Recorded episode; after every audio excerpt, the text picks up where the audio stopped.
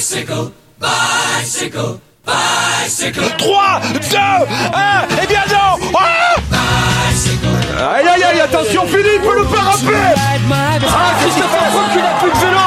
Christopher Froome à pied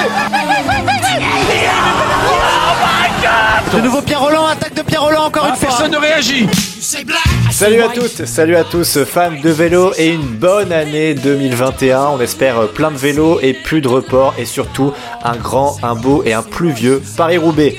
Nouvelle année, nouveau logo pour Vélo Podcast. En revanche, ce qui ne change pas, ce sont euh, les podcasts, des invités, des débats, de l'actu et le quiz évidemment. Bref, on est parti pour passer une belle année de cyclisme en votre compagnie et pour m'accompagner, comme toujours, le meilleur grimpeur de l'équipe Vélo Podcast, Guillaume Dreschler. Salut Guillaume. Salut FP, salut à tous, bonne année à toutes et à tous. Euh, Paris-Roubaix, oui, mais pas que Paris-Roubaix, les autres courses aussi. Victoire de Chouchou Godu aussi, on l'oubliera pas.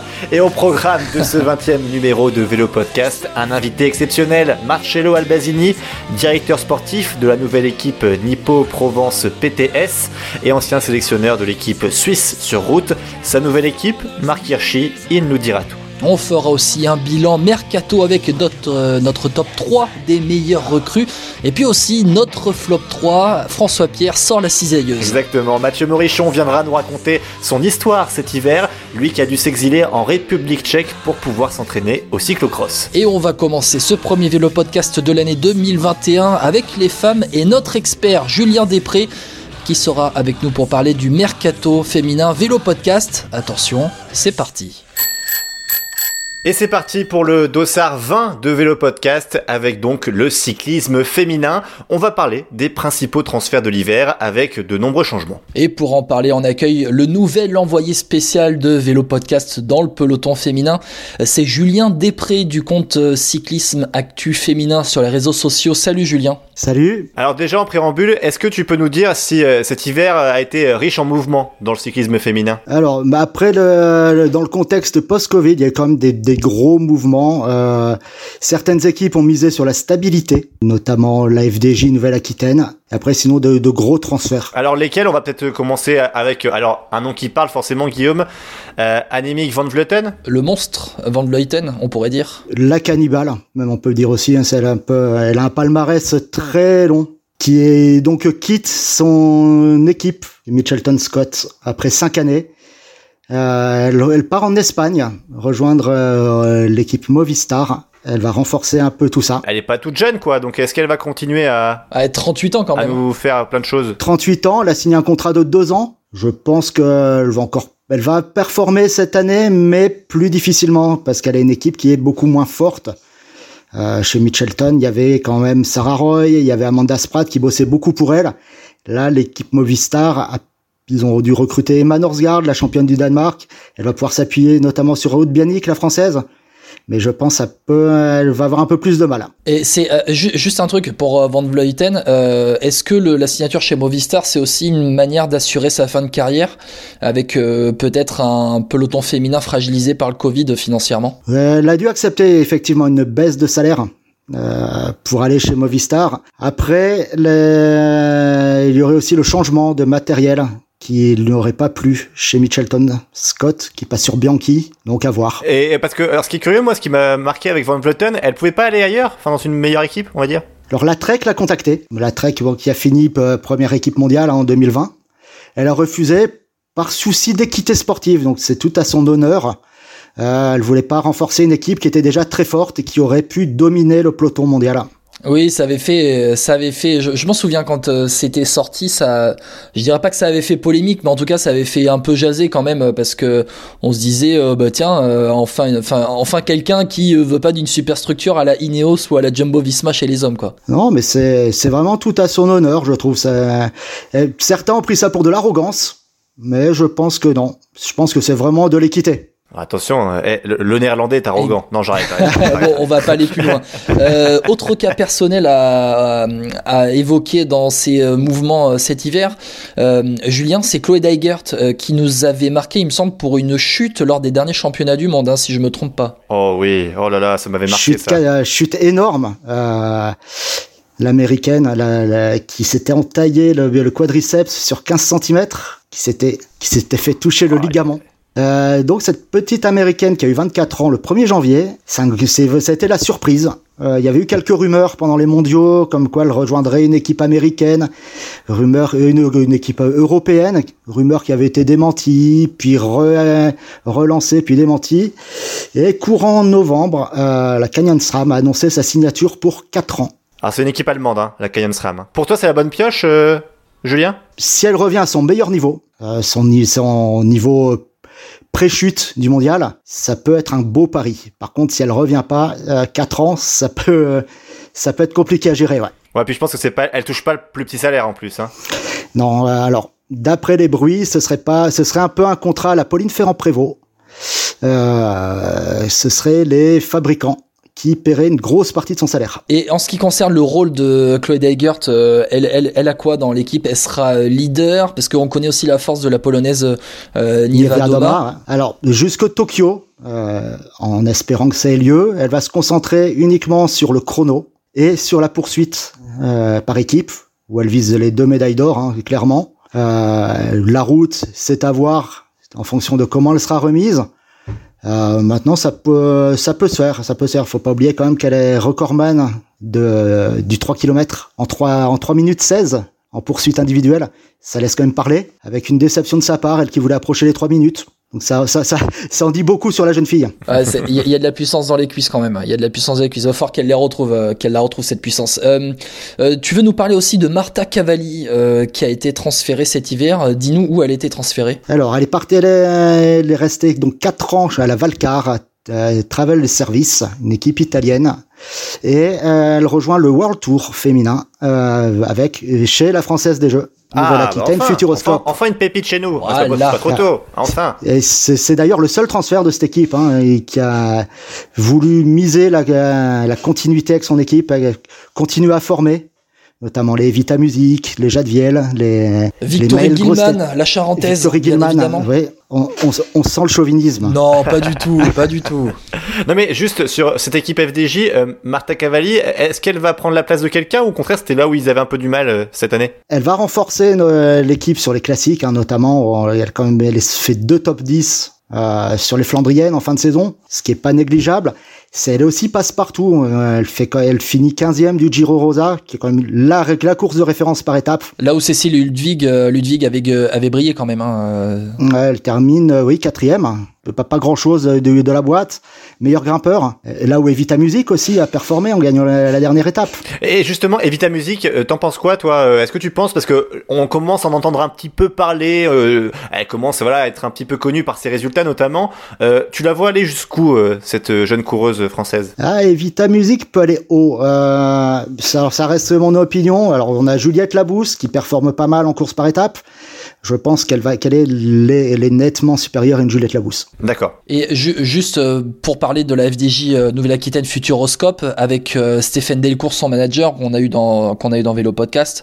euh, la stabilité, c'est peut-être aussi dû au, à leur nouveau siège qu'ils ont monté euh, cette année aussi, où financièrement, ça a peut-être un peu un peu pesé. Alors euh, les partenaires derrière qui soutiennent quand même, mais dans les finances d'une équipe, euh, euh, construire des bureaux, ça peut peser aussi et euh, ça empêche peut-être euh, euh, des recrutements avec de nouveaux salaires. Sachant que leur service, enfin, leur, centre de performance, parce que je pense que c'est comme ça qu'il faut l'appeler, il a été autofinancé. Donc, je, je pense que oui, ça joue.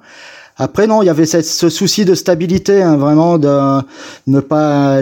D'ailleurs, la plupart des contrats ont été prolongés vers mai, juin, juillet, donc en pleine période Covid, sans savoir si la saison allait reprendre.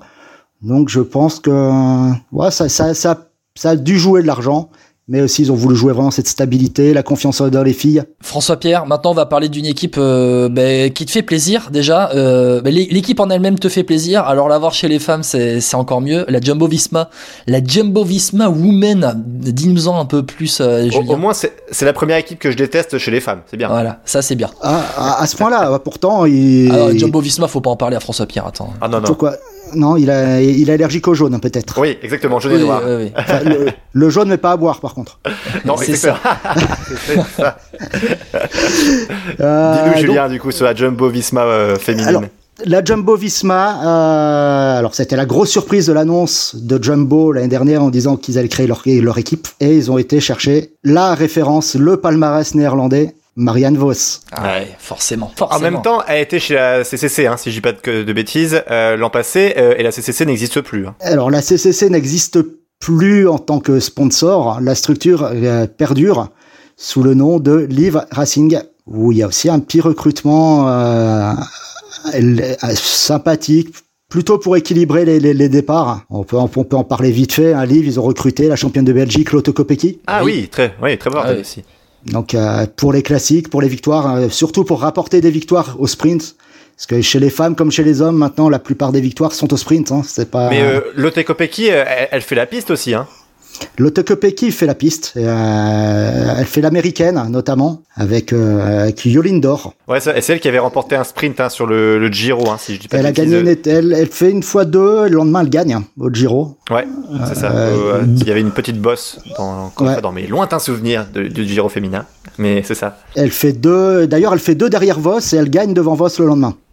Mais Marianne Vos, c'est marrant parce que euh, la néerlandaise, la Marianne Vos, on parlait de Van Vleuten, c'est quand même une génération qui s'en va quand même. Euh. Vos attend 33 Ah, ans. bah j'ai oui, son âge, moi j'ai 33 ans, pour l'impression qu'elle a c'est- 40 ans, mais elle a 33 ans. Ouais, ouais, mais on a- elle est quand même en fin de carrière.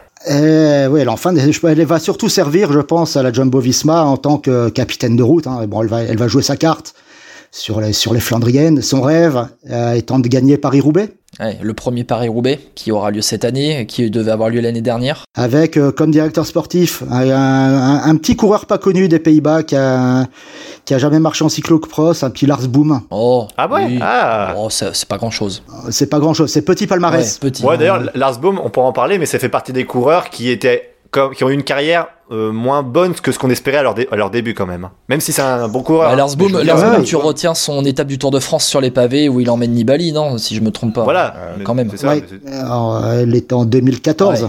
dans mes souvenirs.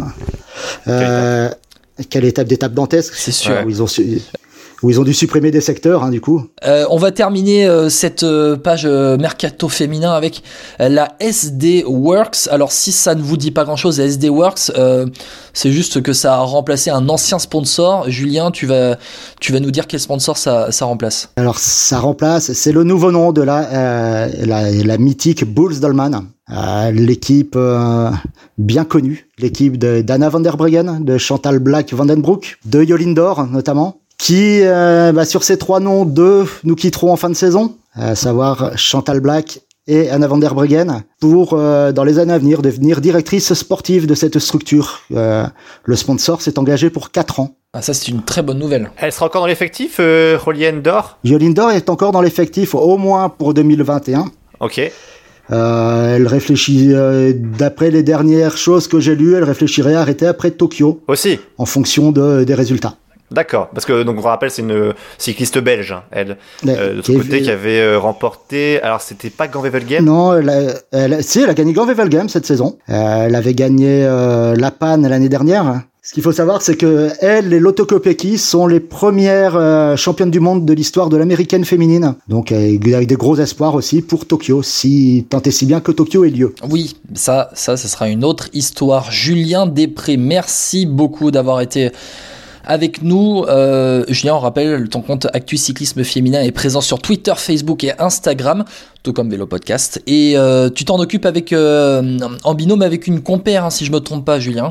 Ouais, avec- Laura, avec laquelle on a fait connaissance en échangeant justement sur le euh, domaine du cyclisme féminin. Exactement. On salue Laura et puis bah, Laura aura aussi euh, l'occasion de venir euh, dans, dans Vélo Podcast aussi pour nous parler un peu de, du cyclisme féminin et puis autre que le cyclisme féminin aussi.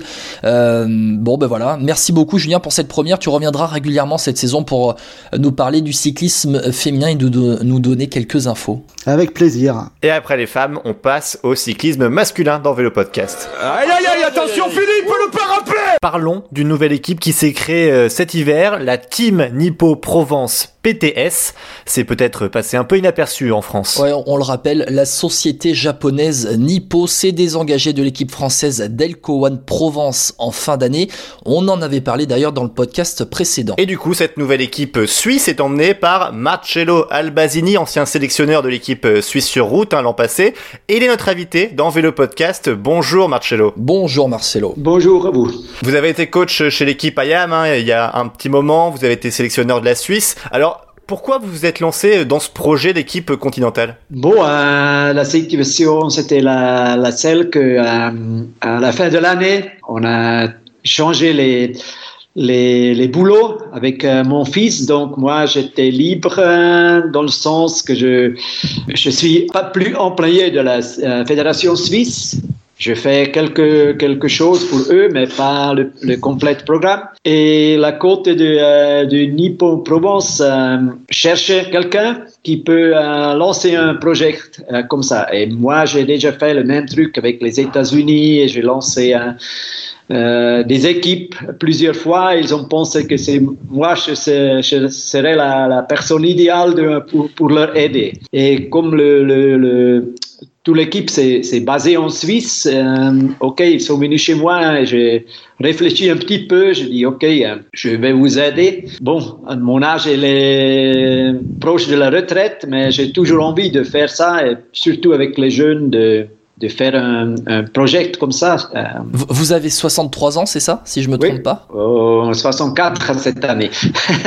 Bon, on va dire, on va dire 63. Alors, vous, vous avez, vous avez encore quelques belles années. Quand on voit Cyril Guimard en France, qui euh, est présent depuis de nombreuses années, vous avez encore un, un bon futur.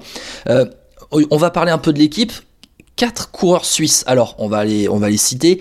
Kevin Kuhn, Jonathan Bogli, euh, Fabio Christen, Luca Geni. J'espère que je prononce bien les noms. Ils sont dans l'effectif de l'équipe.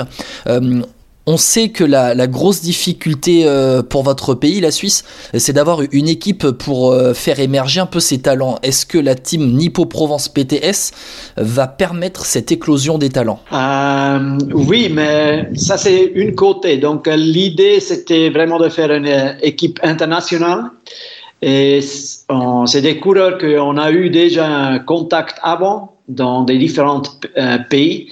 Puis euh, on- c'est clair, on a aussi les sponsors, par exemple les sponsors Nippo. euh, c'est clair qu'on a dedans des euh, coureurs japonais. Pour eux, c'est clair, il faut faire un projet euh, en, en Europe ils, vont habiter, euh, donc ils habitent déjà à côté de moi. Puis euh, je pense on donne aussi un coup de main au cyclisme suisse. On n'a plus des grandes pelotons et s'il y a des bonnes courses en Suisse, on va participer aussi sur les celles-ci.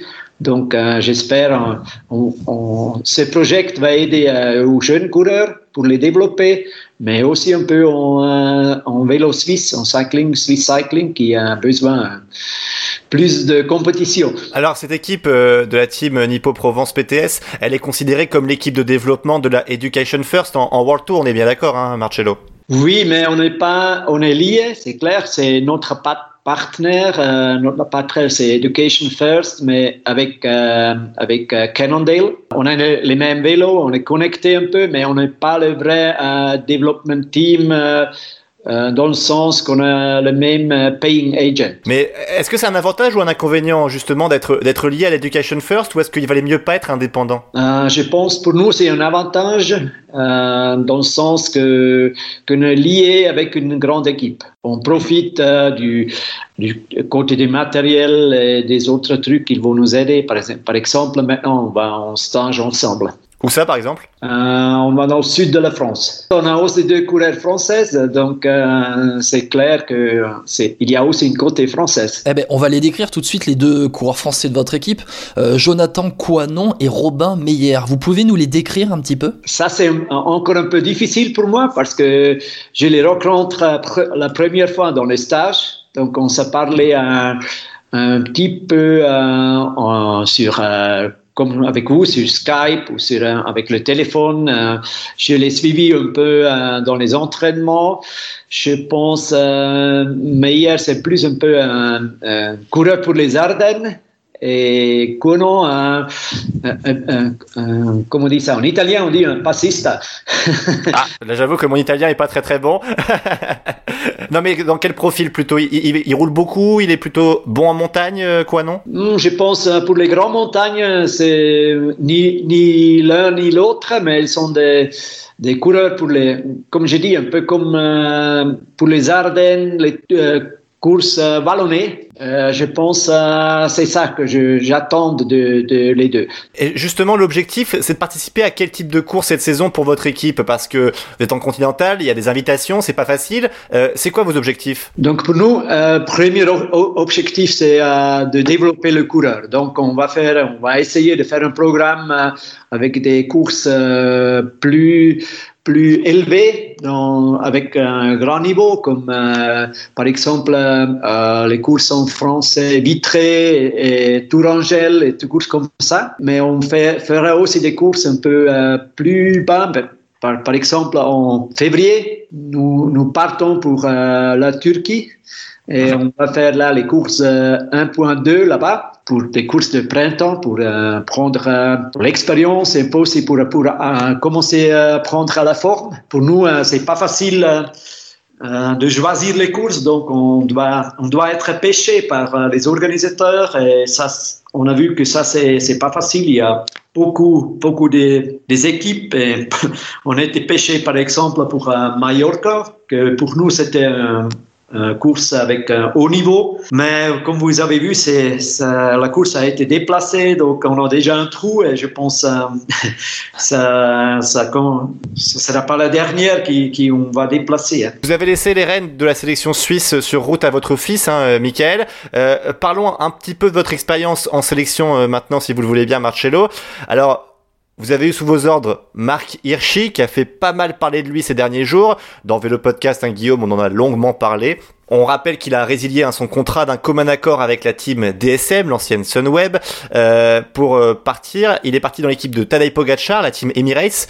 Euh, quel regard vous portez sur ce transfert, euh, Marcello? Bon, euh, pour moi, c'est difficile à dire parce que je ne sais pas qu'est-ce qui qu'est-ce que s'est passé derrière là, mais c'est clair que euh, Hirschi c'est un coureur avec un, grand niveau. mais je pense comme type de coureur, lui, il a besoin d'une certaine liberté dans le sens, lui, il, il parle pas beaucoup sur ça mais il a dans sa tête exactement qu'est-ce qu'il veut faire. C'est possible que ça, c'était un, petit problème avec euh, son ancien acquis. Euh, vous pensez qu'il a fait le bon choix? Oh, On verra ça. C'est toujours difficile à dire. Euh, ça dépend toujours. Vous savez, il y a des bonnes équipes, mais ça doit toujours être une bonne relation, la correcte équipe pour un coureur. Vous savez, il y a des coureurs, par exemple, je pense qu'ils pouvaient aussi aller chez, euh, chez euh, Ineos, mais je ne sais pas si ça serait la bonne équipe parce que je pense le style de Ineos et de, euh, euh du Sunweb, c'est un peu le même. Donc, c'est vraiment des forces structures donc euh, l'équipe, il veut dire exactement qu'est-ce qu'on fait. Et je pense Hirschi, c'est un coureur qui a besoin d'une certaine liberté, que, que ça, c'est pas, c'est pas normal euh, dans les deux équipes euh, que j'ai dit. Hein. chez Ineos, on voit notamment ben, qui était euh, un coureur aussi talentueux que Marc Hirschi il y a quelques, ben, toujours aujourd'hui, mais qui est un peu muselé et qui est réduit un peu à un rôle d'équipier quand même sur sur les grands tours notamment. Marcelo Albazini, vous êtes avec nous dans, dans Vélo Podcast, merci beaucoup. on parle de Marc Hirschi. Marc Hirschi va avoir une certaine pression aussi. On parle d'un d'un montant, d'un salaire record après cette signature chez UAE Emirates. Vous pensez euh, qu'il peut gérer cette pression facilement? Euh, Ça que j'ai vu avec lui, oui. Donc, euh, je me souviens, on a pas mal discuté comment on va faire les mondiaux. Et pour moi, c'était clair. Je vais lui dire, tu es, tu es notre leader. Et lui, il a dit tout de suite, oui, je suis capable de le faire. Hein. et il a géré ça hein, vraiment excellent. Donc, je ne l'ai pas vu une minute qu'il était nerveux ou euh, qu'il ne pouvait pas faire ça qu'il devait faire. Ok, je pense qu'il était vraiment bien, bien supporté euh, des, de ses coéquipiers, de ses équipiers euh, pendant les mondiaux. Mais là, il a, il a montré qu'il est capable de prendre la, responsabilité.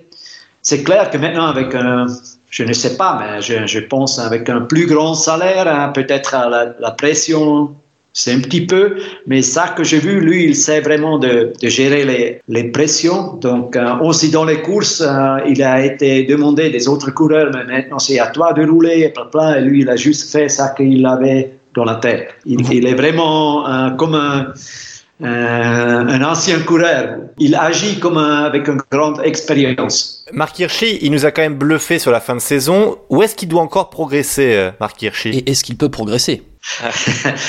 Je, je, pense euh, déjà maintenant, euh, il, il, il, aura beaucoup de coureurs qui sont déjà contents avec euh, son palmarès maintenant. Je pense qu'il est bien dans, pas mal de courses. Si lui, il y a dans une tête, euh, mentalement, il est déjà au top. Est-ce qu'aussi, il n'y a pas un, petit, euh, une petite amélioration à faire pour Marc Hirschi sur le sprint? Je m'explique brièvement. Euh, quand Philippe gagne son étape sur le Tour de France, euh, il arrive à, à, bien jouer le coup au sprint face à Marc Hirschi. Est-ce que Marc Hirschi, il manque pas un peu de, de malice un peu dans les sprints? Mmh, Je pense pas. Lui, il a vraiment ça. C'est juste qu'il faut pas oublier, oublier par exemple, une fois, il était dans l'échappée tout le temps. Hein. Là où il a fait deuxième, euh, c'était avec qui? Euh, bah, Philippe, je crois. Hein, moi, pour moi, c'est celle-là. C'était derrière Alain Philippe sur la deuxième étape à Nice. Euh, nice. Oui, et si vous pensez, un première année vraiment pro, être dans une échappée et puis essayer de faire le sprint, ah, c'est pas contre un coureur qu'on ne connaît pas, c'est Alain Philippe. Hein. Et je pense beaucoup des, autres coureurs, ils pensent, OK, si, je fais deuxième, c'est bon. Mais lui, il ne pense pas comme ça. Lui, il pense, euh, je veux gagner. Euh, c'est n'importe quoi si c'est Alain Philippe ou un autre champion. Donc, euh, je pense dans la tête, il est vraiment prêt. Peut-être une fois, je pense, il doit peut-être savoir exactement euh, sur quelle distance il est capable de faire un, sprint après une, euh, longue échappée. Je pense que c'est juste ça qu'il n'a pas calculé, mais il faut aussi euh, penser. comme je dis, ces conditions, ces premières années, grande échappée, ça va signer un peu les jambes, c'est clair. Pour moi, s'il reste sur ce niveau qu'il est, il avec ça, il va devenir un grand champion, je pense. Liège-Bastion-Liège, pour moi, si, si le sprint, il, il, va, il va être fait correct, il va gagner là. Ah oui, comme Alain Philippe euh, le gêne. je pense euh, si on gagne euh, Liège, on est déjà un champion. Exactement. Merci beaucoup Marcelo Albazini d'avoir été avec nous et puis on vous souhaite une belle saison avec la team Nippo Provence PTS. Merci beaucoup. Et nous, on va continuer à parler de Marc Hirschi, toi et moi, Guillaume, hein, et des conditions de son transfert chez la team Emirates. C'est dans quelques instants. Oh et on vient d'en parler avec Marcelo Albazini, le départ de Marc Hirschi de la team DSM. Donc pour la team UAE Emirates, c'est officiel.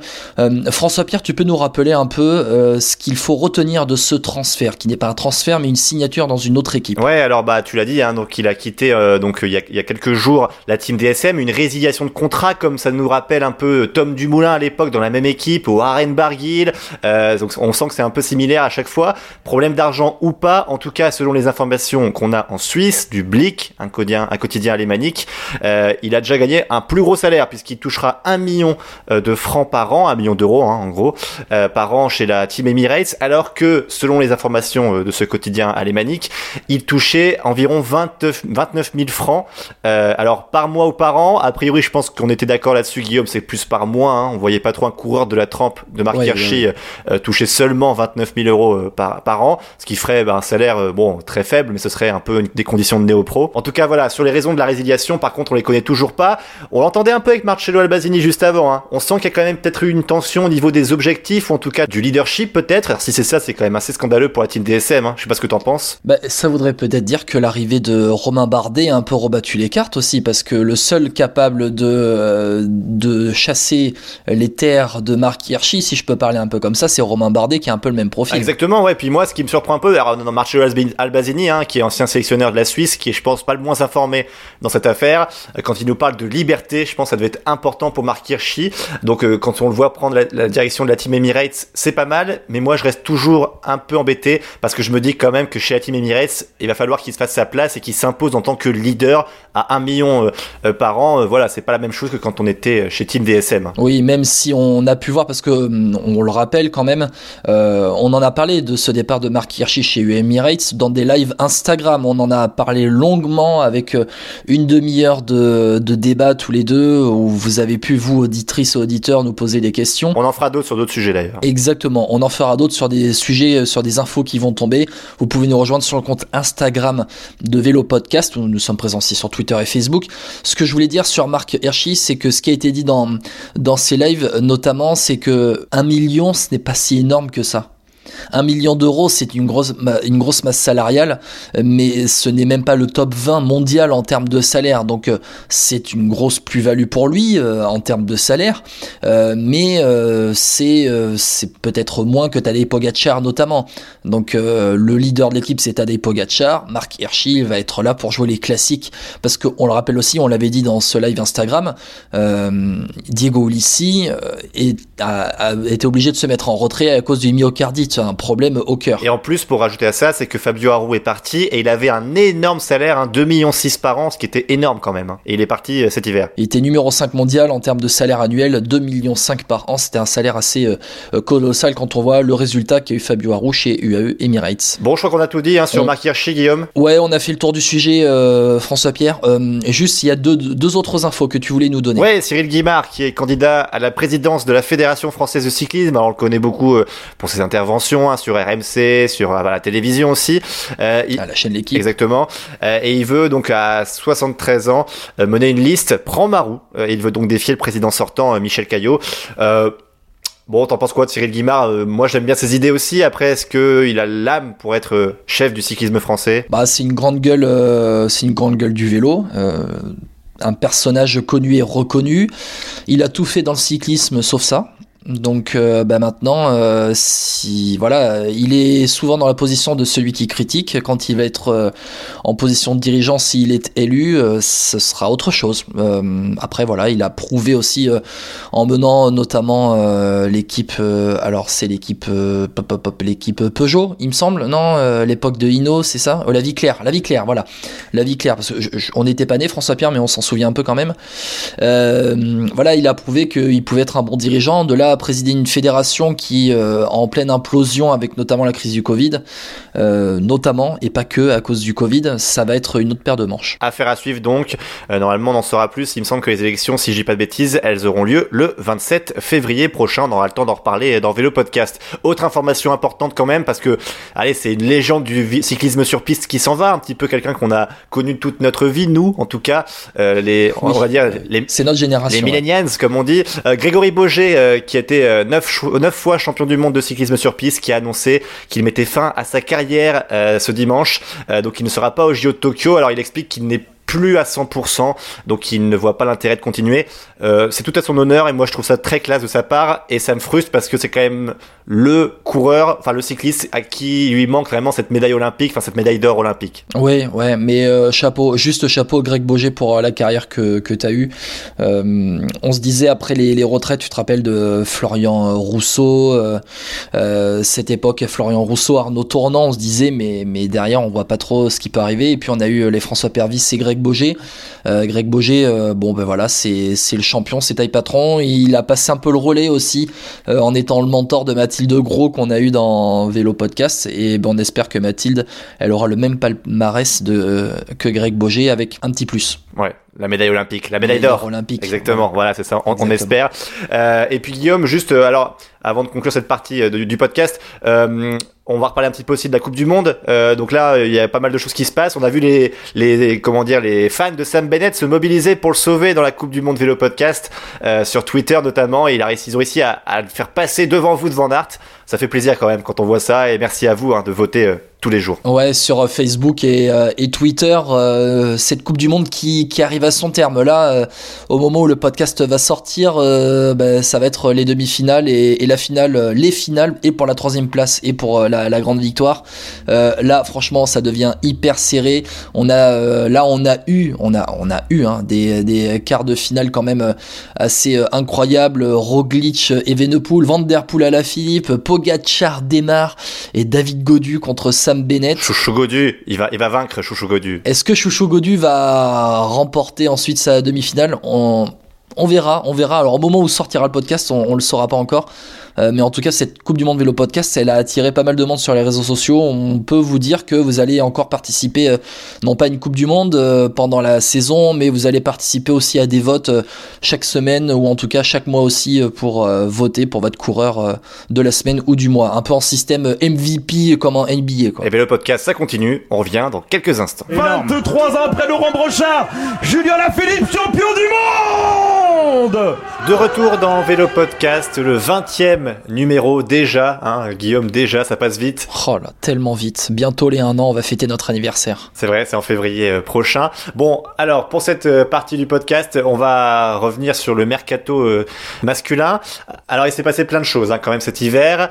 On a à peu près tous les transferts. On a parlé de Marc Hirschi, le dernier, il y a quelques minutes. On en a parlé longuement, oui. Ouais. parlons un peu plus longuement des autres aussi, parce qu'il y en a eu plusieurs, et on a essayé de réduire la liste, Guillaume, en ayant chacun un top 3 ceux qu'on voit performer dans leur nouvelle équipe euh, l'an prochain, enfin cette année plutôt, euh, et le flop 3, ceux qu'on voit se planter ou au contraire, voilà, comme Fabio Aru avec euh, son ancienne équipe. Tiens, tu vends déjà la peau de l'ours avant de l'avoir tué. c'est ça, exactement comme Fabio Aru qui a piqué l'argent, qui piquait l'argent de la team Emirates, 2 millions 6 par an, voilà. ça, on va s'en souvenir, 2 millions 6 quand même. exactement. Bon, Guillaume, commençons avec ton top 3 à toi.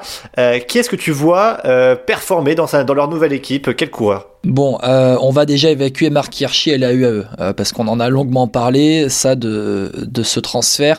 Euh, sinon, moi, j'ai le mercato global de la G2R avec euh, notamment Greg Van Avermaet et Bob Jungels. Là, je peux te dire que ces gars-là, je les attends vraiment au tournant. Je sais même pas si je veux les mettre dans mon top 3 parce que là aussi, on en a longuement parlé et euh, très sincèrement, euh, c'est, ce sont des, des transferts médiatiques qui ont été débattus en long, en large et en travers par tout le monde. Donc nous, on va essayer d'aller un peu au-delà de ça. mais t'es quand même un peu d'accord que le mercato AG2R fait quand même plaisir. On y reviendra tout à l'heure avec mon top 3, t'inquiète Guillaume. bon, je te laisse, je te le laisse alors. Non, euh, mon gros transfert. Alors, j'en ai un autre aussi. Je sais qu'on en a un commun, donc je vais te le laisser. Je vais partir sur Thomas Pitcock à la Ineos. Là, je peux te dire que ce mec-là, euh, je l'attends impatiemment. Il euh, rivalise avec Van Der Poel et, Van Aert cet hiver dans les sous-bois. C'est l'espoir britannique. Et bien l'espoir britannique, il va chez Ineos, il va dans la structure britannique. C'est bien de la part de la Ineos de se d'enrôler comme ça l'espoir britannique. je ne sais pas sur quel terrain il peut briller. Il a remporté Paris-Roubaix chez les jeunes. Euh, est-ce qu'il va être euh, seulement leader euh, dans les classiques?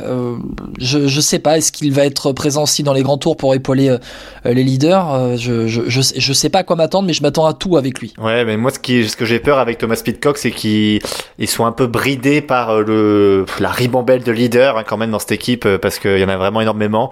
Et c'est pas avec le mercato cette année que ça va changer. Hein, quand tu vois que deux plus est arrivé, Adam Yates, Richie Porte, Martinez euh, enfin voilà, moi je trouve que Pitcock c'est bien pour lui, je suis d'accord avec toi, mais j'ai peur que voilà sur beaucoup de courses ils soient un peu bridés. Sa seule on va dire porte euh, de sortie pour faire des grosses pertes, c'est tu l'as dit les classiques euh, flandriennes. On va voir ce qu'il va donner là-dessus quoi. Bah oui, je pense qu'il va être performant Thomas Pitcock si on peut rappeler son âge quand même, c'est 21 ans, impressionnant. Mon deuxième euh, transfert, euh, un peu plus surprise, on en avait parlé euh, il y a quelques mois, c'est Nils Polit à la Gros. Ah oui, c'est vrai. Nils Polit à la Gros, on l'avait un peu oublié dans tous ces transferts de l'hiver, qui part donc de l'Israel Startup Nation, deuxième de Paris-Roubaix en 2019, puisqu'il n'y en a pas eu en 2020.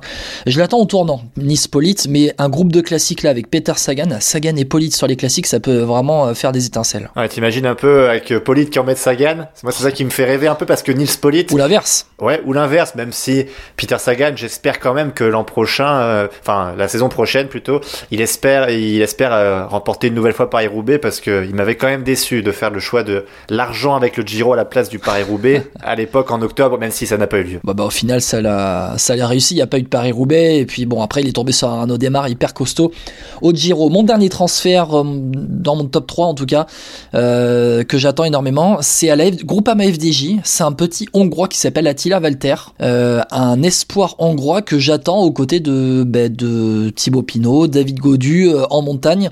Je, pourquoi c'est dans mon top 3 Parce que je trouve que c'est as- assez intelligent de la part de la Groupama FDJ de l'avoir recruté. Et euh, je ne sais pas de quoi il est capable, jusqu'où il peut aller. Et sa marge de progression, je pense qu'elle est encore très grande. Une très bonne réputation. hein. Moi, j'avoue que je ne le connais pas du tout et je suis impatient de voir ça parce que la plupart des gens qui nous en parlent nous en disent que du bien. Donc c'est plutôt positif pour lui. C'est plutôt positif. François Pierre, dis-moi ton top 3. Alors mon top 3, bon il y a un coureur qui est très connu chez nous et je vais l'évacuer assez vite, c'est Romain Bardet Oui. euh, chez la team DSM, l'ancienne Sunweb. Pour moi il a fait le bon choix de partir de chez H2R et vraiment voilà ce côté, il va retrouver peut-être ce côté de partir un peu de n'importe où dans n'importe quelle course, de pouvoir attaquer, d'être libre Euh, et je pense que c'était important pour lui. Libre. Ah, ce, mot- ce mot, tu le dis de cette manière-là, libre. C'est ça. Euh, il va, j'espère qu'il va viser quand même un, un classement général, que ce soit sur le Giro ou alors sur le Tour de France. A priori, je pense que sur le Tour de France, pour le sponsor, ce serait important. Mais voilà, je, je pense que Romain Bardet, il va se lâcher et puis il va avoir euh, à cœur de montrer aussi qu'il est encore capable de gagner des courses. Parce que mine de rien, Romain Bardet, il n'en a pas gagné tant que ça. Des courses, notamment euh, des classiques ardennaises, sur lesquelles il peut performer. hein, Oh, oui. Surtout que Marc Hirschi est parti maintenant. En plus. Passons donc aux classiques ardennaises encore plus avec Ben O'Connor parce que lui pour moi ça va être Ah la grosse surprise. Euh, il était chez la NTT depuis euh, bah, depuis le début ses débuts hein, depuis, euh, au départ chez D-Motion Data et ensuite là il est arrivé chez H2R Citroën. Alors ça faisait quasiment deux ans que Vincent Lavenu essayait de le faire signer. Le seul regret peut-être pour pour nous, en tout cas, supporters de, des équipes françaises, c'est que Ben O'Connor n'a signé qu'un an chez H2R Citroën.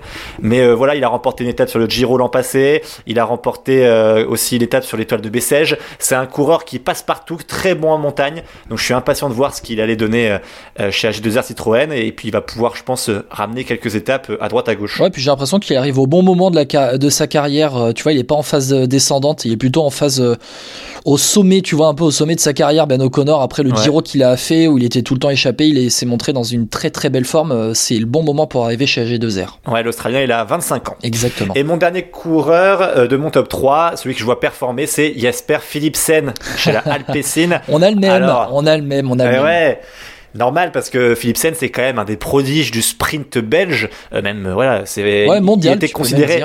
Même ouais mondial, mais il était même considéré un peu comme Tom Bonnen. Alors il faudra attendre peut-être au niveau des, des classiques flandriennes parce que depuis son passage chez les pros, il a un peu foiré tout ça parce qu'il avait quand même remporté des courses chez les jeunes. Mais euh, depuis son passage chez les pros, il a beaucoup d'abandon. Ah, il a 22 ans quand même. hein. Ah oui, mais je sais bien, c'est pour ça que je mets des 23 ans en mars. je- voilà, je me calme un peu sur ça. Je veux dire, il a déçu parce qu'on l'attendait beaucoup, tu vois, c'est pour ça. Euh, mais par contre, Philipsen au sprint, euh, voilà, il a remporté des étapes euh, vraiment partout. Il a, il est impressionnant. Il a remporté sur une étape sur la Vuelta cette année, Ouais, la 15e. la 15e étape sur la Vuelta. Bah, voilà, donc un coureur sur lequel il faudra compter. Et pour Alpecin Phoenix, ça fait un sacré leader en plus Ouais. de Mathieu Van Der Poel. Pour les sprints là, entre Van Der Poel, Tim Merlier au sprint, c'est quand même euh, très très très fort hein, à la Alpecin euh, pour jouer le World Tour parce qu'ils sont invités sur toutes les courses World Tour cette année vu qu'ils ont gagné le Pro Team euh, Pro Series euh, en 2020. euh, ça va, ça va, va falloir à mon avis les surveiller de, de très très près. Ouais.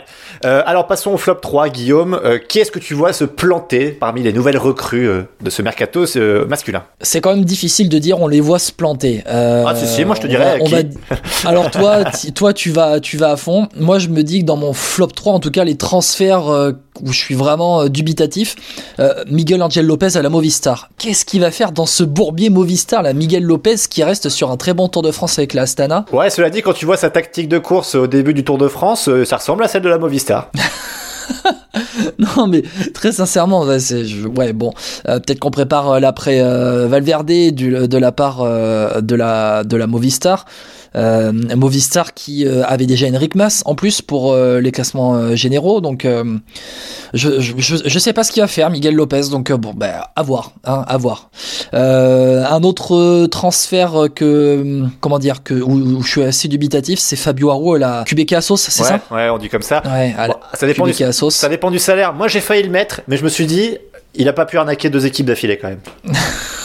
mais non, mais il reste sur une vraie, une vraie contre-performance là avec la UAE Emirates. Il a été transparent avec cette équipe-là. Il euh, transparent. en- attention, transparent par rapport aux attentes qu'on plaçait en lui. Hein, euh, Ah bah oui. euh, Fabio Aru, c'était quand même bah, le cinquième coureur le mieux payé au monde euh, chez UAE Emirates.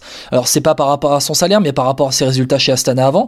Ben, Fabio Aru était inexistant et puis là chez QBK Assos j'ai l'impression que Assos ils ont récupéré euh, bah, les mecs euh, dont personne ne voulait quoi tu vois euh, c'était la fin d'année les derniers contrats disponibles enfin bon c'est très bizarre Encore une fois, ça dépend du salaire. Franchement, Haru, ça peut être aussi quelqu'un qui se remette en question. Oui. En ce moment, il fait beaucoup de, de courses Cyclocross, là, on en, vu. en cyclocross. En cyclocross, je crois qu'il a fait cinquième d'une course. Alors, je ne saurais plus te dire laquelle. Pour le coup, c'est pas le championnat italien. Euh, peut-être et, je- cinquième. ouais, et je crois qu'il s'est mis à disposition de la fédération italienne pour les championnats du monde de cyclocross S'il est motivé et qu'il arrive à faire encore quelques perfs, ça peut être intéressant pour euh, Kubeka Assos. Alors pour moi, il peut que me surprendre. Hein. Aru, je le dis, il peut que me surprendre positivement parce que je l'attends, euh, je l'a- je l'attends pas du tout. Voilà. Et ton dernier flop 3 Alors, je crois qu'on en a un en commun, donc je vais l'évacuer, je vais te le laisser. Euh, moi, je vais dire Wilco Kelderman à la Gros. Ah, C'est peut-être un peu surprenant parce Bah oui. que en fait, Wilco Kelderman, euh, il, il part de la Sunweb, alors la DSM. Après avoir fait un excellent Giro. Et en fait, j'ai l'impression qu'il part au moment où il arrivait enfin à s'affirmer à la, à la DSM au plus haut niveau. Sunweb, DSM au plus haut niveau. Maintenant, j'essaye de prendre un peu mon, mon propre contre-pied en me disant, euh, vu ce qu'a fait la Sunweb avec Kelderman et Jay Hindley sur le Giro, c'est peut-être le moment de partir. oui. Euh, mais à la Boransgro, euh, Kelderman, bon, ben, je, je, je, je suis assez dubitatif. Euh, je, je sais pas, je sais pas trop quoi en penser, vraiment. À, côté des Conrad, euh, Groschartner, euh, Bourman, enfin bon, je Ouais, sais pas quelle place il aura. Oui, la, la place qu'il aura, ça va être certainement sur un grand tour. Je pense pas que Kelderman parte de la Sunweb, enfin de la DSM, euh, pour rien. Euh, mais je suis d'accord avec toi. Après, ça va faire beaucoup de coureurs chez la Gros quand même, parce que comme tu l'as dit, tu as, cité les coureurs. Euh, je vois pas trop où est sa place. Alors, euh, dans quelle course Peut-être euh, sur un Giro, peut-être, du coup. Ouais, puis je le voyais pas partir en fait de l'équipe Sunweb ou DSM, mais je, je, je suis assez surpris, vraiment. D'accord. Bon, et ton, ton flop 3, dis-moi François Pierre, allez vas-y, euh, allu- allume-les les mecs. Allez, celui que je vois se planter, déjà, c'est Adam Yates à la Ineos. Euh, on avait Ouais. le même, parce que c'est trop de coureurs, il y a trop de leaders dans cette équipe. Qu'est-ce que tu vas aller chez Ineos, franchement? un empilement de coureurs chez Ineos. Alors, je crois que je vais aller au-delà de toi. Je vais, je vais prolonger. Je vais dire Adam Yates, Richie Porte, Daniel Martinez. Enfin, franchement, euh, pff, Ouais, c'est incrompréhensible. Alors même s'ils perdent Chris Froome, qui pour moi du coup, je vais faire une belle transition, et aussi un flop, un futur flop chez Israel Startup Nation. Euh, moi, je comprends pas la tactique d'Ineos parce que qui est-ce qui va rouler pour qui? Adam Yates, euh, le pauvre, il va parler de Michelton Scott, c'était quand même le grand leader. Euh, il va se retrouver à, à courir pour qui? Guerin Thomas, pour parfois peut-être Richie Porte, euh, ou est-ce qu'au contraire Richie Egan Porte Bernal. Egan Bernal, enfin, non mais il y a trop de coureurs, bref. Euh, je passe à Chris Froome quand même en même temps, euh, qui part de chez Team Ineos, fin de l'histoire, on est d'accord, mais Israel Startup Nation de construire un projet autour de Froome, j'espère pour eux que Froome sera un poil meilleur et qu'il retrouvera un peu son niveau. Alors, je vais un sinon- peu préciser ton flop, euh, François Pierre. Ce n'est pas autour de Chris Froome en lui-même. On espère vraiment qu'il sera de retour cette année pour sa propre santé et puis aussi parce qu'il a prouvé dans sa carrière que c'était euh, l'un des meilleurs coureurs au monde, qu'on l'aime ou qu'on ne l'aime pas. Il a, il a performé vraiment.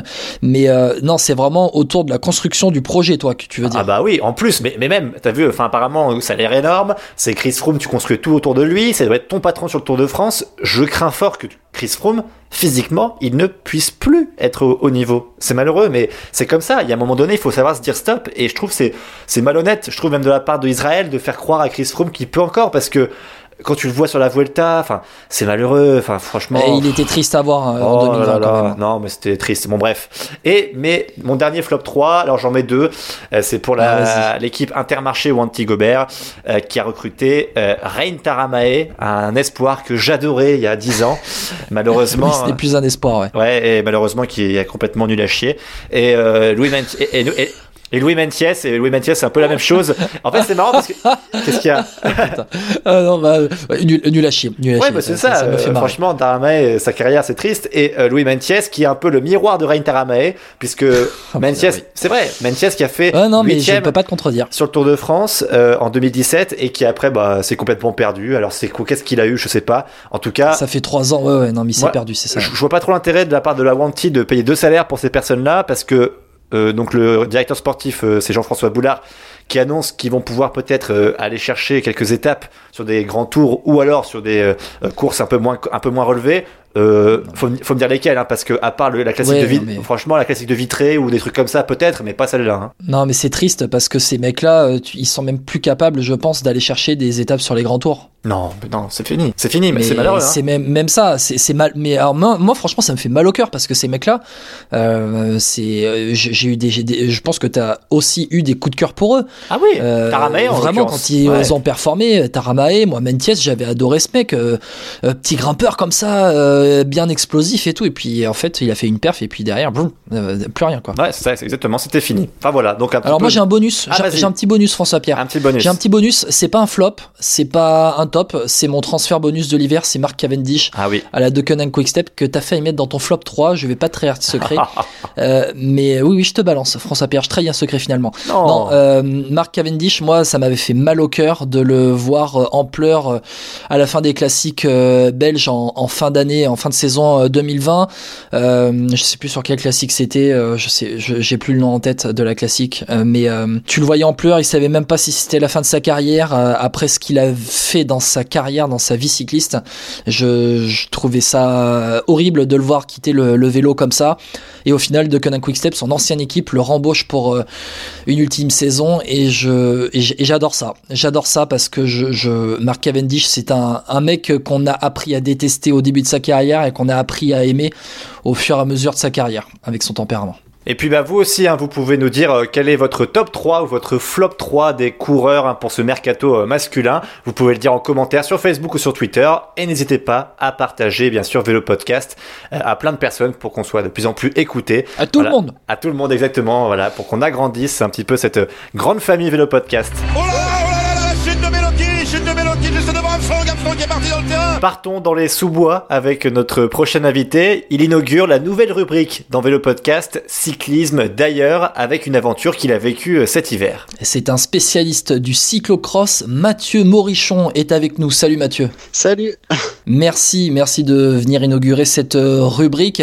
Euh, bon, on va quand même dire un peu qui tu es. Sur la route, tu roules pour le club de Périgueux depuis le 1er janvier, après trois saisons chez les Charentais, chez moi, à l'Océan Top 16, euh, où tu as notamment été euh, champion de Nouvelle-Aquitaine en 2019. Mais ta spécialité, Mathieu, c'est la piste. Non, je déconne. Plutôt le cyclocross. Euh, et dans cette discipline, tu roules pour le team Royal Bike Shop. Et fin 2020, Mathieu, tu es parti un mois avec ta sœur Anaïs, elle aussi cyclocross woman, en Europe de l'Est pour pouvoir participer à des cyclos. Euh, La première question, euh, Mathieu, c'est que ce départ a été un peu forcé à cause de la situation sanitaire en France? Oui, bah, c'était pas du tout prévu au programme. hein. On a pour habitude de rester, de rester en France et de faire quelques courses en Belgique. Euh, mais ça reste 5-6 courses dans une saison et c'est vrai que bah, là avec la crise sanitaire ça a été compliqué. Euh, on n'a pas eu du tout de, de, enfin, de cyclocross mis à part deux en tout début de saison qui ont pu se maintenir mais c'était que des, des cyclocross euh, dans la, enfin, sur la région de, de Tours en région centre. Et, euh, et c'est vrai qu'après, on a, euh, avant ce, ce périple en République tchèque, on avait été faire une course en Suisse, une course UCI toujours. Et après, bah, avec le creux des courses, euh, bah, notre manager, enfin ça c'est vraiment prévu au dernier moment. Ça a, été, euh, ça a été fait à la dernière minute et puis euh, bah, le manager nous a appelé et nous a demandé si on était partant pour partir un mois en République tchèque. Alors comment ça s'est passé un peu niveau lo- logistique? Et à partir de quand t'es parti? C'était en novembre Oui, c'était en novembre, voilà, c'est ça. Enfin, Ouais. Ça a été un peu oui, Novembre, décembre. et dès, tout début décembre. Oui. Et du coup, c'est quoi T'as pris ton camping-car et bam, tu t'es euh, tu t'es cassé en, en République tchèque? Non, le, le manager, euh, bah, du coup, euh, avait tout prévu. On, a, on, on avait un logement là-bas. En fait, ils ont loué un gîte euh, bah, pendant un mois là-bas. qui a été un peu notre euh, notre base euh, notre base pendant un mois tous les week-ends en fait on avait des courses et donc du coup on a essayé de trouver un logement vraiment au, au cœur euh, de nos courses. Est-ce qu'il y a une vraie culture du cyclocross euh, en République euh, tchèque, comme on peut le voir par exemple en Belgique, aux Pays-Bas, mais aussi en France? Moins qu'en Belgique mais plus qu'en France Ah ouais? Déjà là-bas, ils ont un, un challenge euh, qui pourrait s'apparenter à la Coupe de France, mais qui a déjà beaucoup plus de courses. Nous, la Coupe de France, euh, il y a, à chaque fois, c'est environ trois Coupes de France sur une saison. Alors que là-bas, euh, sur leur challenge à eux, enfin, c'est que des courses UCI déjà. Et euh, ils ont 8-9 courses dans la saison. Ouais, mais en même temps, euh, deux secondes les gars, euh, nous les températures négatives, c'est quoi C'est deux semaines dans l'année, eux c'est six mois dans l'année, non C'est un peu plus facile d'organiser des cyclos. Hein ouais, c'est vrai. c'est vrai, mais on a eu la neige, la neige au mois de novembre déjà là-bas. Qu'est-ce que tu en ressors de cette expérience-là en République tchèque? Ça t'apporte quoi pour le futur concrètement? Mais Déjà, avant de parler du futur, déjà pour la saison en elle-même, ça nous a permis vraiment de, courir et puis de pouvoir euh, atteindre euh, ben, le niveau qu'on aurait pu avoir en, Enfin, euh, normalement, avec une saison complète qu'on aurait pu faire s'il n'y avait pas eu cette crise sanitaire. Après, pour le futur, bah, déjà, je n'étais jamais parti en, République tchèque, donc c'était un peu la découverte aussi. J'ai fait pas mal de pays, mais celui-là, je l'avais pas encore fait. Et puis, c'était la première fois aussi que je partais un mois un mois complet euh, euh, loin de la maison. Donc ça, non, on en ressort euh, grandi. Hein. J'ai 25 ans, mais on en apprend encore tous les jours. Et puis après, pour le futur, ça nous a permis vraiment de, de faire une saison quasiment complète alors que bon, on a pu le voir, certains ont quasiment pas couru de la saison. Humainement, est-ce que tu en ressors quelque chose? Tu as, eu, as pu rencontrer des gars ou alors une culture vélo complètement différente de ce que nous on a en Europe de l'Ouest? Peut-être ouais, différent, de, différent de la France. On voit, il y avait quand même quelques personnes, euh, à force, euh, comme on a eu quelques résultats, euh, bah, ils venaient nous voir enfin faire signer des autographes, des choses comme ça. c'est vrai que là-bas, dès qu'on a des résultats, euh, ils viennent vers nous et puis ils sont beaucoup plus avenants qu'en France. Et, dans la culture vélo, est-ce que tu ressens une différence entre, euh, entre ce qu'il y a là-bas en République tchèque et en Slovaquie et, en France? Ils font des courses avec, euh, avec moins de budget, moins de contraintes. Ils se prennent peut-être un peu moins la tête qu'en France. C'est vrai que là-bas, c'est un bout de rubalise et puis, et puis ils font une course UCI. Alors qu'en France, euh, c'est tout de suite, il faut mettre des filets, il faut mettre. Euh, donc oui, ils font ils font des belles courses avec euh, avec pas grand chose et je pense que ça c'est c'est leur force aussi pour organiser de euh, au niveau des organisateurs. C'est je pense que ça peut c'est c'est une force quand même. Au niveau sportif c'est quoi ton bilan alors? C'était une saison une saison de, de reprise où euh, ben, pendant deux saisons j'ai fait que les quelques cyclocross dans le coin euh, pas de coupe de France enfin pas de pas de cyclocross à haut niveau. Donc je voulais vraiment ben, retrouver le niveau un peu que j'avais en espoir quand j'avais participé enfin quand j'étais prendre équipe de France, que j'avais fait les championnats du monde, où j'avais fait vraiment une saison complète euh, à haut niveau. Là, c'était vraiment de, retrouver euh, ben, les automatismes de l'époque et puis euh, de refaire une saison complète pour préparer vraiment l'année prochaine la saison de cyclocross et essayer de faire, d'essayer de faire quelque chose et pour ben, refaire un championnat du monde en élite cette fois-ci. Mathieu, pour terminer, euh, tu viens de participer au championnat de France de cyclocross qui se sont déroulés donc à Pontchâteau ce week-end. Tu termines 11e de la course élite, juste devant euh, Lilian Calmejane notamment, qui a terminé 12e donc. Euh, victoire de Clément Van Turini qui conserve son titre. Juste une question sur cette victoire. pour toi, c'est un beau champion de France, même s'il fait beaucoup plus de routes que de cyclo Pour moi, de toute façon, c'est le meilleur. Hein. C'est c'est celui qui, qui a détrôné Francis Moret quand il était, euh, quand il était euh, champion de France. Pour moi, c'est le meilleur euh, crossman français en ce moment.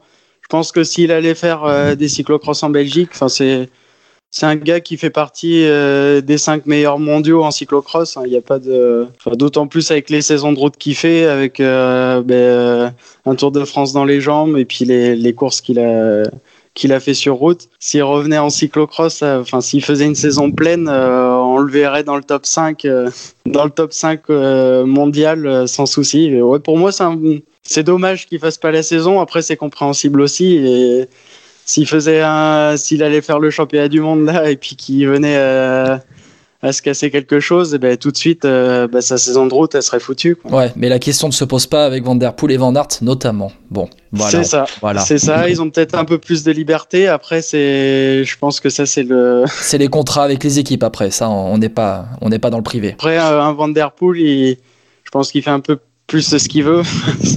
c'est c'est lui qui mène un peu la danse dans son équipe, alors que bah, Clément, il en est pas là encore. Un mot quand même sur les femmes aussi avec la victoire au bout du suspense dans ce championnat de France de Amandine Fouquenet de Team Arkea, ça s'est fini au sprint. Ta sœur Anaïs euh, termine septième et on l'a appris d'ailleurs euh, ce lundi, elle est sélectionnée pour les championnats du monde dans la catégorie espoir, les mondiaux qui se dérouleront les 30 et 31 janvier à Ostende en Belgique. Et félicitations à Anaïs, tu pourras passer le message Mathieu. Non, bah, pas de souci. Bah, euh, d'habitude, elle est à la maison parce qu'on essaye de rouler ensemble, euh, pour qu'elle reste pas toute seule euh, pour s'entraîner et puis d'essayer de la tirer vers le haut. Et là, c'est vrai que c'est une récompense parce que euh, bah, elle met tout en œuvre pour euh, pour réussir et, et ça sera son premier championnat du monde donc c'est c'est vraiment une bonne chose pour elle. Bon, bon, on va le suivre de près. Merci beaucoup Mathieu d'avoir été avec nous. Mathieu Morichon, euh, Merci coureur à vous. du team euh, Royal Bike Shop. Merci Mathieu. Et puis bah, François Pierre, tout de suite place au premier quiz de 2021 avec une nouvelle défaite en vue pour toi. Ouais, on va, voir ça, t'inquiète pas, je vais me battre. J'ai envie de bien commencer de 2021, Ouais. mieux que j'ai fini 2020. Bon, bah on arrête? Bah non, c'est pas fini. Et on va terminer ce podcast avec le quiz, le grand quiz de Vélo Podcast, le premier quiz de l'année 2021. François Pierre, est-ce que tu es prêt? Ouais, je suis prêt, j'espère que je vais euh, mieux commencer l'année 2021 que je l'ai terminé l'année 2020. Ah bon, pourquoi tu dis ça Ah bah, bah, comme toi, hein, on, a, vraiment tout perdu. Hein. Ouais, je- cette fin de saison a été très longue pour nous. hein. On n'a on pas tenu la distance quand même, faut le dire. Ouais, je me rappelle même plus la dernière victoire, quand même, pour dire. Moi non plus. Moi non plus, ça, ça remonte à, à très loin. Pour euh, commencer cette année 2021, c'est un derby entre Ch'ti et François Pierre. Je te laisse, euh, je te laisse présenter ton adversaire du jour. Ah, c'est un auditeur fidèle depuis la première heure de Vélo Podcast, c'est Gauthier. Salut Gauthier. Salut FP, salut Guillaume. Salut Gauthier. Bon, t'as tout révisé, c'est bon On s'était déjà affronté hein, il y a quelques mois hein, déjà. Je m'en rappelle plus. ah, bah, ah, tiens, tiens, tiens, ça commence à chambrer, c'est bien, c'est pas mal. Bon, Gauthier, t'as tout révisé là de ce qui s'est passé euh, cet hiver, euh, les transferts, les classements, euh, les dernières actus. Pas besoin de réviser, c'est contre FP. hein. C'est pas faux. Tiens, tiens, allez, on va commencer tout de suite. Donc, dans ce quiz entre Gauthier et euh, François Pierre. Allez, commençons ce quiz avec euh, la première question. On va juste remettre en contexte très rapidement. Question de rapidité entre vous deux, entre François Pierre et Gauthier. Qui est le numéro 1 mondial chez les hommes? Roglic. un point pour Gauthier. Allez, ça commence. Très bien. Euh, un point pour Gauthier. On est parti sur 10 minutes de quiz. On va passer au transfert maintenant. Au transfert, messieurs. On va partir du côté de l'Israel Startup Nation. Citez-moi un transfert, mais pas, Christopher Froome. Mais euh, attends, attends, euh, en rapidité ou chacun En notre tour rapidité. Messieurs, je veux de la rapidité. Citez-moi un transfert. Hagen, Hagen, Hagen, de la Lotto Soudal qui est parti là-bas. Ah putain, je l'avais pas dans ma liste. Ouais, Il est là, hein, Ouais, il est, hein. mais ouais, je veux bien te croire, mais je l'ai pas dans ma liste. Alors, euh, parce que moi j'en avais noté d'autres. Parce que je me disais, tu vas pas me citer Hagen. Bah sinon j'ai Daryl Impey, j'ai encore. Ouais, Gauthier, tu veux en citer un ou tu veux juste euh, faire, euh, faire figuration? Bah, je voulais, je voulais, je voulais voir s'il avait Hagen ou pas avant de parler, de lui donner une réponse, laisser le bénéfice du doute. Ouais, bon, allez, c'est bon, je te l'accorde ce point, François Pierre. Euh, du côté des recrues, j'avais noté Seb Van Mark, Michael Woods, Patrick Bevin quand même. Euh, Il y avait- de quoi faire. Alessandro De Marchi aussi. Bon, ça va. Ils vont être pas mal Israël euh, cette, année normalement. Donc un partout dans ce quiz entre Gauthier et François Pierre. On est bien dans le premier vélo podcast de 2021, le 20e d'Ossard. Un partout entre ces deux ch'tis qui se détestent profondément. Attention, nouveau transfert que je vais vous demander. Ça va être encore en rapidité, ça va être encore dans une équipe. Je vais vous demander en rapidité un transfert cet hiver dans l'équipe Bike Exchange. Euh, Bike Exchange. Gauthier, François Pierre, en rapidité chez Bike Exchange, sans tricher, sans utiliser vos Ah. portables ou vos ordinateurs. Non, bah. Et là, il pose une colle. Hein. Moi, non, C'est l'ancienne Mitchelton Ouais, Scott. moi j'ai pas idée non plus donc euh, je peux pas dire là. C'est l'ancienne Mitchelton Scott. Ah Euh. Merde. Qu'est-ce qui est arrivé chez... Une arrivée, t'as dit, hein Ouais, je, veux, je veux des arrivées. Michael Matthews. Michael Matthews. Michael Matthews, Gauthier, Bien bien joué. Deuxième Con, point. Ouais. ouais. Ah ouais, Michael Matthews, Stanley Kangert et euh, Amund Grandal Janssen. Et puis après, euh, les moins connus, euh, Caden Groves. Et, et, et, et, et, euh, Kevin Coleoni. Bon, voilà. Bon, et Michael Matthews, c'est quand même faisable, non, François Pierre Ah oui, oui, c'est parce que j'avais oublié le nouveau nom en fait. Euh, de moi aussi, ça m'a perturbé aussi. Ouais, c'est vrai que vu que t'avais oublié le nom, c'est pour ça que du coup t'as pas eu la réponse. Bah oui, bah, évidemment, bien attends. évidemment, bien évidemment. Bon, ça fait 2-1 pour Gauthier dans ce quiz. Très bien, Gauthier, continue comme ça. Tu auras ton chèque à la fin euh, du podcast. Euh, on est dans ce quiz, 3 minutes de quiz. Il en reste donc 7. On va continuer dans les transferts, messieurs. Je vais vous demander, je vais vous demander, attention, un transfert dans l'équipe préférée de François Pierre, la Jumbo Visma. Omen. Mais pas Samomen. Quoi Je veux pas Samomen parce que tu le sais, toi. Bah t'es dégueulasse, mais j'en le dis et tu, dis- tu l'enlèves. Mais c'est écœurant cette affaire. Ouais, allez, je te l'accorde, c'est bon. T'as ton point. T'as ton point, François Pierre. Je voulais laisser gagner FP hein, sur son équipe préférée, c'est important. C'est important de rappeler les bases quand même.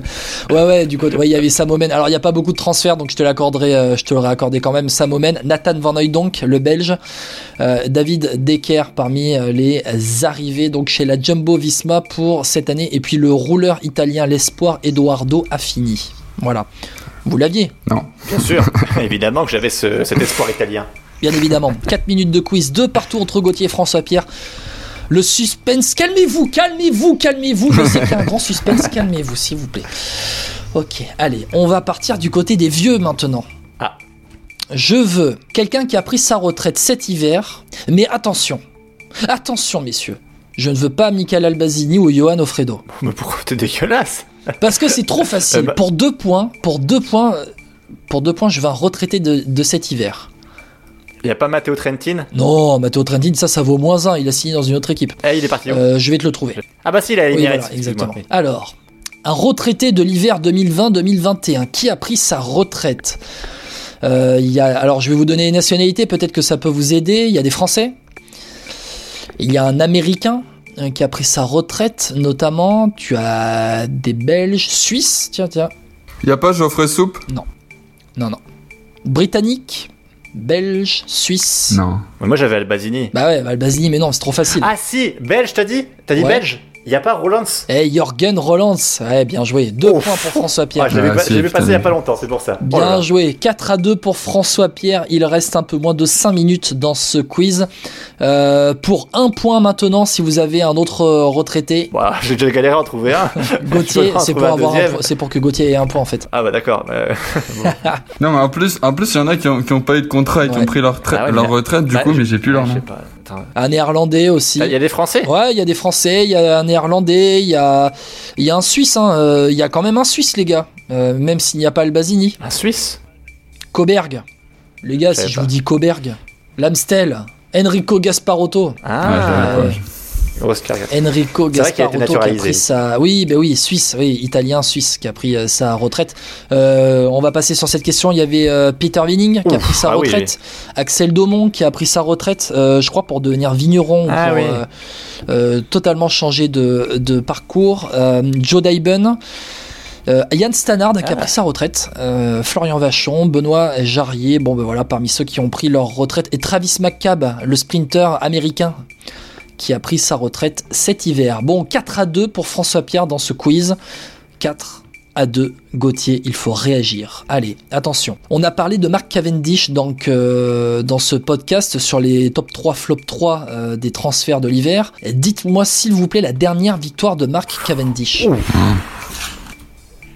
C'est pas sur le Tour de France? Là, ça vaut, là, ça vaut 2 points. Non, ce n'est pas le Tour de France. Oh là là. Attends, Allez, C'est une faut course balancer, faut, faut balancer ouais, ouais, des courses. C'est une course sur le Tour ou pas Euh, c'est une course euh, tac tac tac. Non, ce n'est pas une course sur le Tour. Ah, c'est Grand Prix de l'Esco. qui est devenu World Ah, Tour par la suite. Non, c'était pas le Grand Prix de l'Esco. Tour du Yorkshire Non, Tour de Grande-Bretagne, là non. Allez, encore deux minutes dans ce quiz. Euh, euh, Donnez-moi un pays peut-être déjà plus qu'un- qu'une course. Belgique. Grande-Bretagne Angleterre plutôt. Non, Non. non, Euh, France non.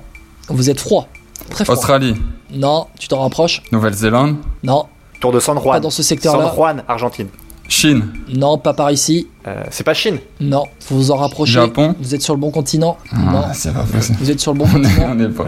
Nouvelle-Calédonie Non, allez, euh, vous êtes nuls, vous êtes, vous êtes nuls à chier. Il reste une 30, c'est le, le tour de Dubaï. Personne Ah, n'avait la ah, on réponse. se rapprochait avec la- avec l'Australie, on se rapprochait en fait. Je suis pas sûr. Si, si, si, si, si, vous vous rapprochez. Arrêtez, arrêtez un peu, sinon c'est un point à moins. Attention, hein. Attention. Non, euh, Dubai Tour qui a fait la fusion avec le Tour d'Abu Dhabi pour faire l'UAE Tour en World Tour ensuite. Voilà. Et c'est on rappelle Dubaï, ces, fa- ces fameuses plages qui, où on peut voir Sydney. en face. Exactement. on s'en rapproche. La dernière victoire de Mark Cavendish, c'était le 8, euh, le 8 février 2018 sur la troisième étape du Tour de euh, Dubaï. Dernière victoire de Mark Cavendish sur un grand tour.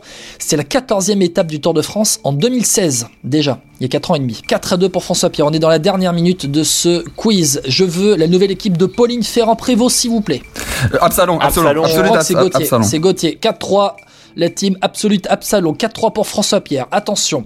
Euh, Georges Mendes vient d'arriver dans le vélo, l'agent de coureur, l'agent de, l'agent de, de footballeur. Il arrive. Joao Almeida et Guerrero. Oh putain, c'est François Pierre qui m'a dit ça là Ouais. Ouais, ça vaut un point. Allez, 5-3 pour François Pierre. Attention, on se rapproche de la fin de ce quiz. Ouais, Georges Mendes, l'agent de footballeur qui arrive dans le cyclisme et il a sous son aile les Portugais Almeida et Guerrero. Je veux un historique du vélo qui est décédé il y a quelques jours, porteur du maillot jaune dans les années 50. Ah, j'ai plus le nom. Aucune idée. C'est un, là, ça, là, ça vaut deux points. Là, franchement, ça vaut deux points. Ouais, mais. Non, je l'ai pas. Vous l'avez pas, un Alsacien? Ouais, non, non, mais je l'ai pas. Je, je- Je crois que c'était un sprinter. Non, je l'ai pas non plus. Je ne veux pas me tromper, euh, mais je crois, je crois que c'était un sprinter. Mhm. 8 étapes en 6 participations gagnées euh, sur, le, sur le Tour de France. 8 Ouais, je- étapes gagnées sur le Tour de France. Allez, Roger Hassenforder. On salue la mémoire de Roger Hassenforder qui est décédé, euh, décédé donc en ce début d'année. Il avait porté le maillot jaune en 1953 notamment. Voilà. Allez, euh, tac tac tac, il venait d'avoir 90 ans en juillet dernier. Attention, on vient de dépasser, on est dans le temps additionnel de ce quiz. Deux dernières questions, François Pierre mène 5-3, c'est la première balle de match pour François Pierre. Je vais vous donner des, des phrases. Euh, J'ai un peu détourné la réalité, mais il faut me dire, les gars, euh, qui, a, qui a dit ou qui aurait pu dire cette phrase. D'accord. Attention. Euh, les gars, c'est quoi ce vaccin? Moi, j'ai j'ai jamais aimé me faire piquer. De toute façon, faites attention, les gars, à ce vaccin. Vraiment. Armstrong. Non. C'est Ricardo Rico. Oui, Ricardo Rico Non Qui a dit Ricardo Rico Parce que Rico, il a dit qu'il voulait pas se faire vacciner au Covid-19, c'est ça Exactement. François Pierre 6-3. Et Ricardo Rico a dit qu'il voulait pas se faire vacciner au Covid. Euh, et c'est quand même, euh, ouais, c'est quand même bizarre que lui le dise, alors qu'il s'est Mais en pris vrai, pas mal de ça m'a fait marrer quand même. Ouais, allez, ça vaut un point bonus quand même. Allez, hop. fait 6-4, 6-4 entre François Pierre et Gauthier. Euh, c'est la balle de match. La balle de match, les gars, la victoire se joue sur ça. Attention. Je veux passer des vacances avec ma femme, mais euh, bon, c'est chaud parce que je dois travailler euh, au mois de février, Tourcoing, Roubaix, FP. Fribourg, en Suisse. Oh non, C'est non, FP, c'est bon, ça. moi, je veux du soleil en c'est février. moi. Non, non, qui, a- qui, qui aurait pu dire ça? Non, non, moi je veux du soleil, je veux pas aller à Tourcoing, à Roubaix ou à Fribourg euh, pour les vacances de février. Moi, je veux être avec ma femme, je veux rou- quand même rouler. À Fribourg? Non, il a dit qu'il avait un peu détourné. Mais non, mais il veut pas aller à Fribourg justement. Tu as dit que t'avais un peu détourné les, les phrases, c'est ça? Bah, j'ai un peu détourné quand même. Il veut pas aller à Fribourg, il veut pas aller à Roubaix, lui il préfère aller en Provence. Alors là. Mais qui parle? Vous êtes nuls, vous êtes nuls. On termine sur ça, vous êtes nuls. C'était Julien Lafilippe. Ah, Wow, personne oh trouvé Eh ça. bah oui, qui va participer au Tour de la Provence, euh, euh, dirigé par Marion Non mais, Rousse. c'est Bah oui. parce, non mais c'est parce que c'est parce que t'as dit sa femme. Alors moi je cherchais quelqu'un qui était Ah ouais, moi marié. Oui, bon, ouais, c'est bon les gars, oh, commencez pas. Si les questions elles sont mal posées aussi. euh, Ouais, bon, bah allez, hop, moins 2 points pour Gauthier. Ça fait une victoire 6-2 de François Pierre dans ce quiz. François Pierre qui remporte un quiz Eh pour oui débuter 2021. Bravo, bravo. Là, je lève les bras, vous le voyez pas, mais j'ai mon sponsor là qui s'affiche, voilà. Merci à lui. Voilà, Jumbo Visma. sponsor euh, Milka. Exactement, voilà. Je dirais pas lequel c'est, mais il y en a, ouais, il y en a un, de- un de vous deux qui a raison.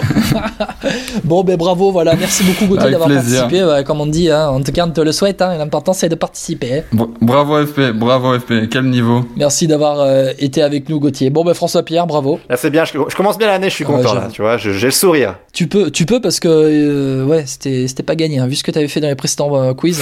Bah, on verra ton, ta performance dans le prochain quiz, dans le prochain vélo podcast à la fin du mois. Hein ouais, ouais, bah si tu n'essayes pas de faire gagner mon adversaire, oui. c'est vrai, c'est vrai. Bon, Guillaume, en tout cas, c'était un beau podcast encore une fois. On a parlé de plein de choses et euh, encore une fois, on est un peu international en ce moment. hein. Bah oui, oui, on est international euh, parce que on sort du, on sort des frontières françaises. euh, on est allé en Suisse, bah, chez toi, mais on est allé un peu plus du côté italien avec le Marcello Albazini. Et non, franchement, c'était un beau, un vrai, vraiment un beau podcast. Et on, voilà, on démarre 2021 et il y a le nouveau générique qui va arriver aussi. non, ouais, franchement, 2021 démarre euh, comme il faut. C'est vrai, et en plus, n'oublie pas, il y avait le nouveau logo aussi, hein, enfin la nouvelle typo, on va dire, euh, Vélo Podcast. Voilà, on a, on a un peu changé, donc euh, n'hésitez pas à nous dire si ça vous plaît ou pas. Bon, c'est plutôt, c'est un peu mieux, Guillaume, non? Ce Ouais, c'est pas mal, c'est pas mal. T'as bien travaillé, François-Pierre. J'en profite juste pour lancer un message. Euh, D'où vous nous écoutez, peu importe l'endroit où vous nous écoutez dans le monde, parce que quand on voit nos statistiques d'écoute, on est écouté un peu partout dans le monde. Envoyez-nous un message en privé, vraiment contactez-nous sur Facebook, Twitter ou Instagram, peu importe, là où nous sommes présents, euh, parce qu'on aimerait tout simplement vous faire parler de vélo dans votre pays, si vous êtes au Canada, si vous êtes en Asie, en Amérique du Sud, peu importe, envoyez-nous un message que, pour que vous veniez dans Vélo Podcast. Dubaï, ou à Dubaï, à Dubaï en Océanie. À Dubaï, hein. exactement, à. Dubaï, à côté de Sydney. Euh, je, je, non, voilà. Venez, euh, envoyez-nous un message pour euh, que vous nous parliez de vélo, comment euh, est la culture, comment est la culture vélo dans votre pays. C'est aussi ça, Vélo Podcast. On veut un peu, comment dire, s'écarter du cyclisme sur la route et qui se passe dans notre vieux continent européen. On veut voir ce qui se passe un peu autour du monde. Donc voilà, le message est lancé. Eh bien, à très bientôt sur Vélo Podcast. On revient dans 15 jours, comme d'habitude. Euh, fin janvier, il y aura le début des courses, tout ça, avec plein d'invités, comme d'habitude. Allez, ciao à tous. Ciao, ciao.